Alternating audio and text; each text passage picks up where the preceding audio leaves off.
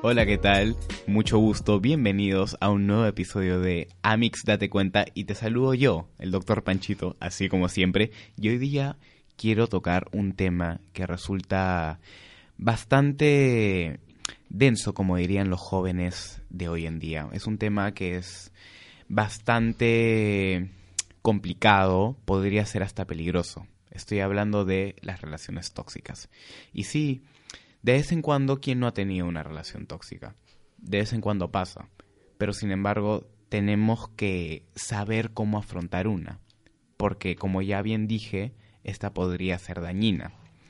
Siempre hay un tema de celos, puede ser un tema de obsesión, etcétera, entre, entre otras aristas.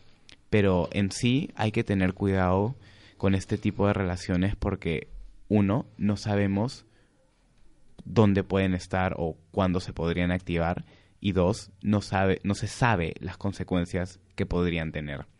Pero para esto he traído acá al programa a una chica que nos va a contar su historia, su experiencia y vamos a poder reflexionar y profundizar en este tema a partir de ella. Así que le doy la bienvenida a Milet. Milet, bienvenida a Mixate Cuenta. Bueno, hola, doctor Panchito. Gracias por invitarme a este maravilloso podcast que me encanta. Em, yo te voy a hablar hoy de las relaciones tóxicas porque al parecer algo en mí atrae a la gente tóxica y soy como que muy experta en la materia. Ok. Eh, a mis cortos y juveniles 22 años he tenido dos relaciones tóxicas que me han marcado bastante. A ver, mira, la primera, eh, nosotros siempre pensamos relación tóxica es un ex, ¿verdad? Ese ex que te persigue, que te cela, o un flaco. Ah, pero no es necesariamente un ex. Exacto. La primera relación tóxica que yo tuve fue con mi abuela, la mamá de mi mamá, que fue una persona muy presente en mi vida, que casi nos crió a mí y a mis hermanas, ¿no? Porque mi mamá es separada. Okay. Y mi abuela tenía alguna situación mental, pero tú sabes que estos temas no se tratan con tanta facilidad aquí, entonces nunca la diagnosticaron.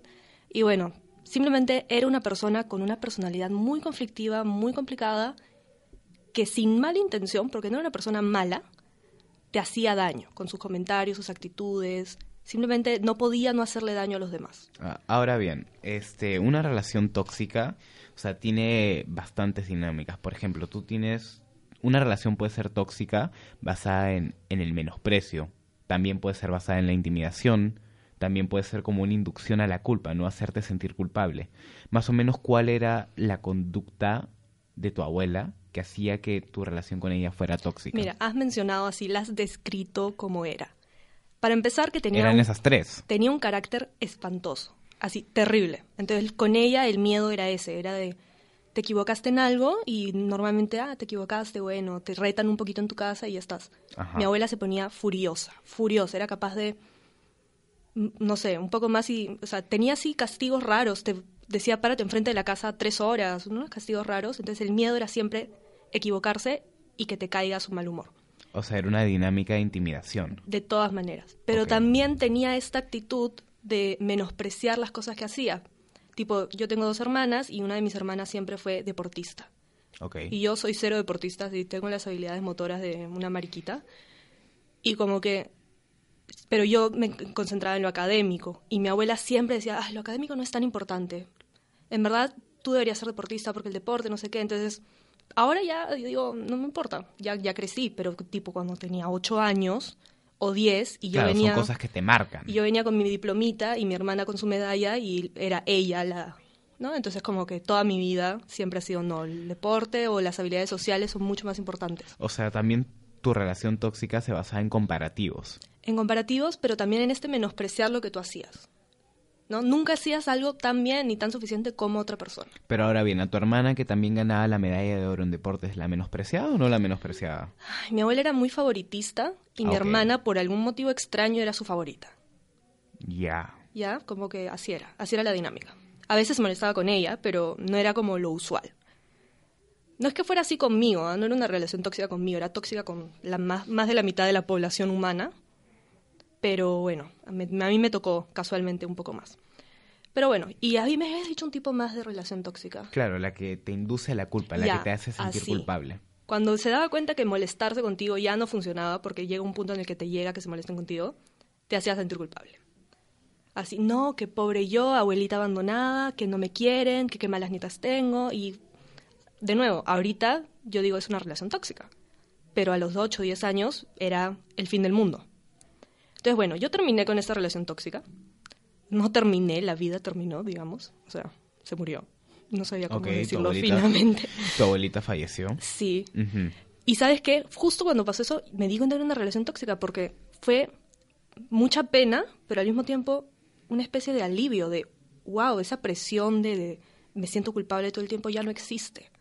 Y me sentí muy mal primero, pero luego dije, no, o sea, era una persona tóxica con lo bueno y lo malo que tenía, y ya, pues hay que dejarla ir y ¿Cuánto tiempo estuviste en esa dinámica? han sido 10 años, desde los 5 más o menos hasta los 15. Diez años. Ajá. Entonces yo terminé esta relación, no, tóxica, me prometí nunca más, nunca más, Milet, eres una nueva persona, de verdad, no, vas a cambiar. Y llego a la universidad y a los dos años, un año y medio de universidad, nunca tuve mucho éxito con los hombres, así, no, no es como que sea un Ah, imán ya vamos a ahondar en tu Ajá, siguiente relación tóxica. Pero antes de ahondar en tu Dímelo. siguiente relación tóxica, yo quería preguntarte, Milet, eh, si esas actitudes de tu abuela tuvieron alguna consecuencia en ti a largo plazo, sean positivas o sean negativas, como una especie de reflexión, ¿no? Para el programa. Mm, mira, reflexiones ahorita, bastantes, ¿no? Y yo creo que todo tipo de darse cuenta y reflexionar es positivo. Pero estar con una persona tóxica y no ponerle los límites necesarios, porque no puedes, no quieres, no sabes cómo hacerlo, nunca es positivo en la vida de alguien. Tipo, yo he tenido depresión, ansiedad y todo ha estado ligado definitivamente a 10 años de mi abuela siendo un ser tortuoso. Tampoco digo que no haya aprendido nada bueno de ella, pero definitivamente de su lado tóxico no. No, claro, y yo, y yo entiendo muy bien, porque usualmente estas personas que son tóxicas, como tú dices, suelen tener una actitud posesiva, un poco controladora. Entonces, básicamente tu forma de pensar está ligada muy, o sea, está muy ligada a la de ellas. No sé si me entiendes. Sí, es verdad. Y cuando creces con una persona así más, ¿no? Porque Exacto, entonces eh, se vuelve gran parte de tu vida y por eso estás en esta constante duda existencial, si se le puede llamar, contigo misma, ¿no? Sí, es verdad. Pero bueno, ya me gusta pensar que después de todas esas cosas, por lo menos creo que soy una persona relativamente más fuerte y que entiende un poco más cuando alguien tiene una depresión o tiene ansiedad, por lo menos creo que mi empatía ha crecido con eso, ¿no? Con la experiencia propia. Claro, eso es súper importante. Pero bueno, cambiando de tema, hablemos de... Uf, esa sí es... De tu segunda el relación chisme, tóxica. El. A ver. Ya, yo cuéntame. llegué así toda niña poco popular, gordita y rechazada por los hombres. Em, y luego, ya después de varias cosas, me empezó a gustar un chico, que era así como súper extrovertido y buena gente, y de esos que tú dices, wow, o sea, yo nunca he sido así, entonces yo decía, wow, qué increíble ser así, tan bueno, y me hablaba y yo me sentía súper especial, así, oh Dios, soy hermosa, no sé qué. Salimos un rato, un tiempo, y ya al poco tiempo estuvimos, y al inicio yo no me daba cuenta, como que al primer mes. Pero poco a poco fue mostrando un montón de actitudes que se fueron haciendo más y más tóxicas hasta que ya era. Ahora bien, ¿ustedes tuvieron una relación o solo salieron? Nosotros tuvimos una relación de un año y medio. Ya. Y yo, no sé en verdad por qué, si por miedo a estar sola, por no saber cómo hacerlo, no le terminé cuando tuve que, porque en verdad, desde los dos meses de salir, esa relación era inmanejable. ¿Cuáles fueron los primeros chispazos que salieron? Mira, cuando llevábamos dos meses, para empezar que era muy celoso. Pero como la sociedad te tiende a romantizar los celos, oh sí, te cela, qué lindo, no sé qué. No, los celos son malos, son terribles. Son una señal de inseguridad completa. Claro. Pero yo ahí toda ilusa, oh sí, me cela, soy tan especial, jajaja. Por un lado eso. Por otro, él, él era una persona insegura y siempre que yo tenía algún logro mayor que él, se sentía inseguro y lo menospreciaba. Mm. Eso es algo que se ve bastante en este contexto, ¿no? El hecho de que tu pareja le esté yendo mejor o esté teniendo un logro superior al tuyo y no lo sepas apoyar porque te sientas menos. Entonces, esa es inseguridad que, que está en él, ¿no?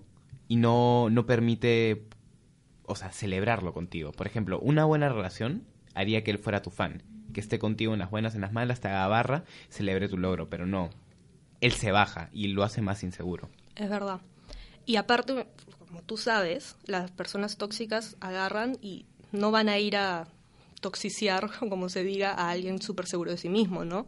Obviamente solo tienen éxito con la gente que es muy insegura, con baja autoestima. Entonces, en la relación, yo era honesta, le contaba tipo, tengo miedo de tal cosa, y luego él, en sus momentos de locura, se volví, volvía eso contra mí. Entonces yo le decía, no sé, siempre he pensado que mi hermana es más exitosa que yo.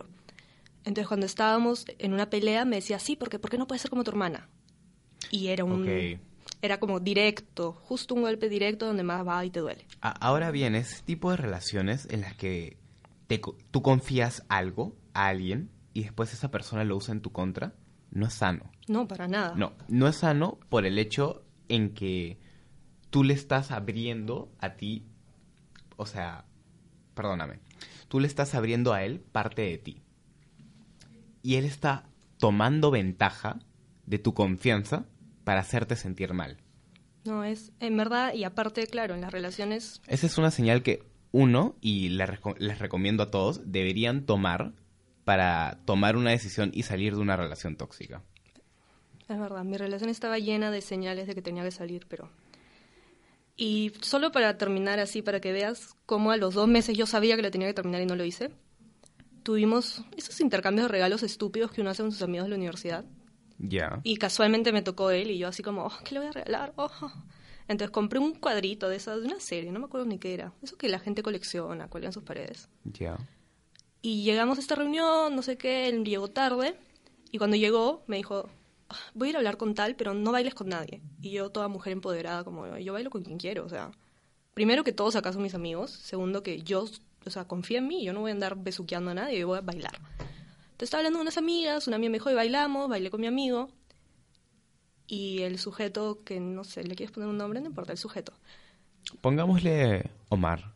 Omar me vio y se volvió loco. O sea, para él yo había estado tirando en su cara. Claro, es que si tú me dices que ya tenía un marco de inseguridad, para él debió haber sido catastrófico. No, era, o sea, se puso y de la, o sea, vino y me dijo, tenemos que hablar. Yo le dije, no, no quiero, o sea, lo vi y dije, no, yo no voy a hablar contigo. Y me agarró del brazo así, onda película americana de mujer maltratada. Y me empujó y así, yo me acuerdo, toda la fiesta se volteó, ¡oh! así, pero Milet, ese tipo de personas son, es que perdóname la palabra, son nefastas. No, y aparte no cambian, porque cuando esa, o sea, después de esa pelea es que cuando la, cuando la inseguridad se materializa en agresión física, ya la cosa no anda bien. O sea, él tendría que buscar ayuda aparte. Pero tú no puedes materializar una inseguridad agrediendo a alguien que tú supuestamente quieres. Sí, es verdad. Y eso es, o sea, no importa si te dice que va a cambiar o si le, te promete que va a buscar ayuda, es muy difícil que una persona violenta cambie. Y en verdad una no tiene por qué ser la psicóloga de su pareja. Si es violento, adiós, no es para ti. Ojo que las personas violentas pueden cambiar si se ponen en una terapia. La cosa es que no cambien a disposición de otra persona en la que puedan descargar la violencia. Es verdad. Pero creo igual que si es violento, tú no tienes por qué estar atrás cuidándolo. Cambiar es cuestión de él o de ella. Tú tienes que salir y seguir con tu vida. Pero bueno, después de esa de la agarrada del brazo, yo me tenía que volver a mi casa, pero me daba mucho miedo volverme sola. Me dijo, se calmó y me dijo, ya te acompaño. Y yo, ya, está bien, o sea, ya se calmó, de paso hablamos. Y en el camino, de la nada, dicen, señor, nos bajamos acá. Y nos bajamos como a tres cuadras de mi casa.